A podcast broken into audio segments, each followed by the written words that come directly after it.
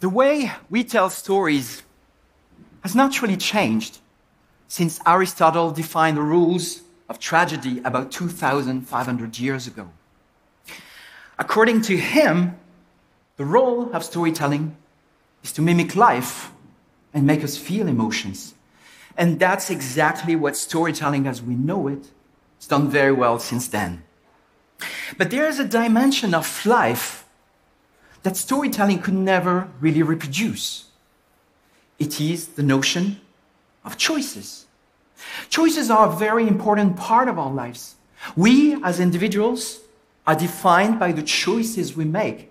Some of our decisions can have very significant consequences and totally change the courses of our lives. But in a play, a novel, or a film, the writer makes all the decisions in advance for the characters. And as the audience, we can only watch passively the consequences of his decisions. As a storyteller, I've always been fascinated with the idea of recreating this notion of choices in a fiction. My dream was to put the audience in the shoes of the main protagonists, let them make their own decisions, and by doing so, let them tell their own stories. Finding a way to achieve this is what I did in the past 20 years of my life. Today, I would like to introduce you to this new way of telling stories, a way that has interactivity at its heart. Rather than, you know, exposing the theory behind it, which could have been kind of abstract and be probably a little bit boring, I thought it would be a great opportunity to do a little experiment. I would like you, the people here in TED, to tell your own story. So I came with an interactive scene that we are going to play together. I've asked Vicky, hello Vicky, to control the main character for us. And your role, you the audience, will be to make the choices.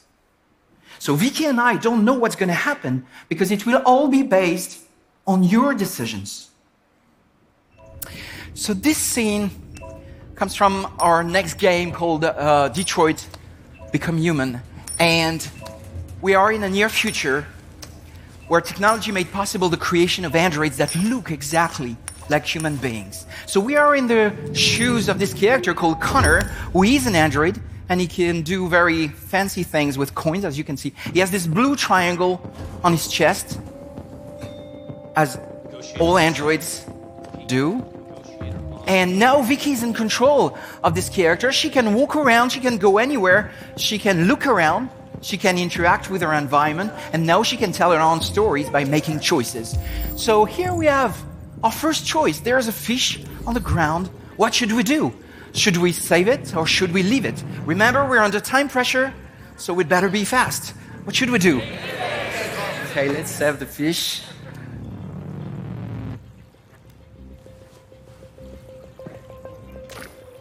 Here we go.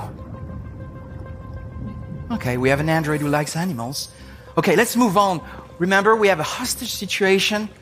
Uh, please, oh, please, you gotta save my little girl. Wait.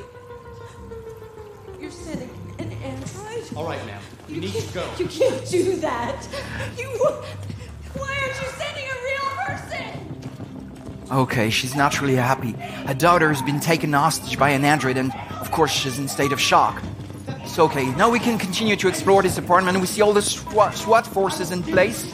But we need to find this Captain Allen first. That's the first thing we need to do. So, again, we can go anywhere. Vicky is still in control of the character.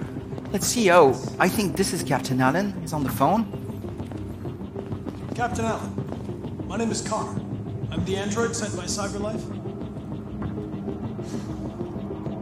It's firing at everything that moves. It already shot down two of my men. We could easily get it, but they're on the edge of the balcony. If it falls, she falls. Okay, now we need to decide what we want to, to ask the captain. What should be our choice? Deviant's name, Deviant's behavior, emotional shock? Has it experienced an emotional shock recently? I haven't got a clue. Doesn't it matter? I need information to determine the best approach. Okay, a second choice. Maybe we can learn something. What should we choose? Okay, deviant behavior. Been behaving strangely before this. Listen, saving that kid is all that matters. Okay, we are not going to learn anything from this guy. I mean, we need to do something. Okay, let's let's try to go back in the lobby. Oh wait, there, there's a there's a room over there on your right, Vicky. I think maybe there's something we can learn here. Oh, there's a tablet. Let's have a look.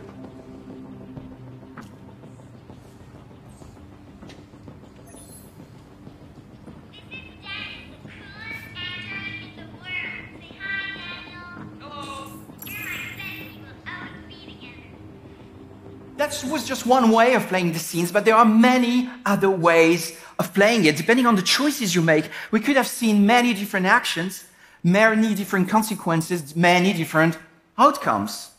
So that gives you an idea of what my work is about as an interactive writer, where a linear writer needs to deal with time and space.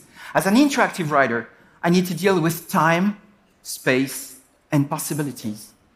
I have to manage massive tree structures where each branch is a new variation of the story. I need to think about all the possibilities in a given scene and try to imagine everything that can happen. I need to deal with thousands and thousands of variables, conditions, and possibilities. As a consequence, where a film script is about 100 pages, an interactive script like this is between four and 5,000 pages. So that gives you an idea of what this work is about, but I think in the end, the experience is very unique because it is the result of the collaboration between a writer creating this narrative landscape and a player making his own decisions, telling his own story, and becoming the co writer, but also the co actor and the co director of the story. Interactive storytelling is a revolution in the way we tell stories. With the emergence of new platforms like interactive television, virtual reality, and video games, it can become a new form of entertainment and maybe even a new form of art. I am convinced that in the coming years, we will see more and more moving and meaningful interactive experiences created by a new generation of talents. This is a medium waiting for its Orson Welles or its Stanley Kubrick, and I have no doubt that they will soon emerge and be recognized as such. I believe that interactive storytelling can be what cinema was in the 20th century an art that deeply changes its time. Thank you.